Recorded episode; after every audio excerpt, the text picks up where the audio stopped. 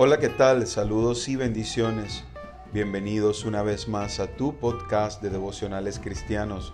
Yo soy David Pognev y en esta oportunidad quiero compartir contigo un devocional que he titulado Escucha antes de hablar, basado en Proverbios 18:13 que dice, Al que responde palabra antes de oír, le es fatuidad y oprobio. Creo que todos en algún momento hemos respondido antes de escuchar muchas veces llevados por las emociones del momento o por algo que nos dijeron y no consultamos primero. Como consecuencia quedamos expuestos en nuestra fatuidad, es decir, como personas falta de entendimiento. El entendido, dice la Biblia, el que ahorra sus palabras tiene sabiduría. De espíritu prudente es el hombre entendido. Aun el necio, cuando calla, es contado por sabio. El que cierra sus labios es entendido. Proverbios 17 del 27 al 28. Por otro lado, experimentamos el oprobio, es decir, la vergüenza.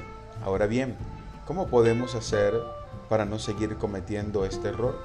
Antes de hablar, aprendamos a escuchar. Cuando nos digan algo de alguien, escuchemos su versión.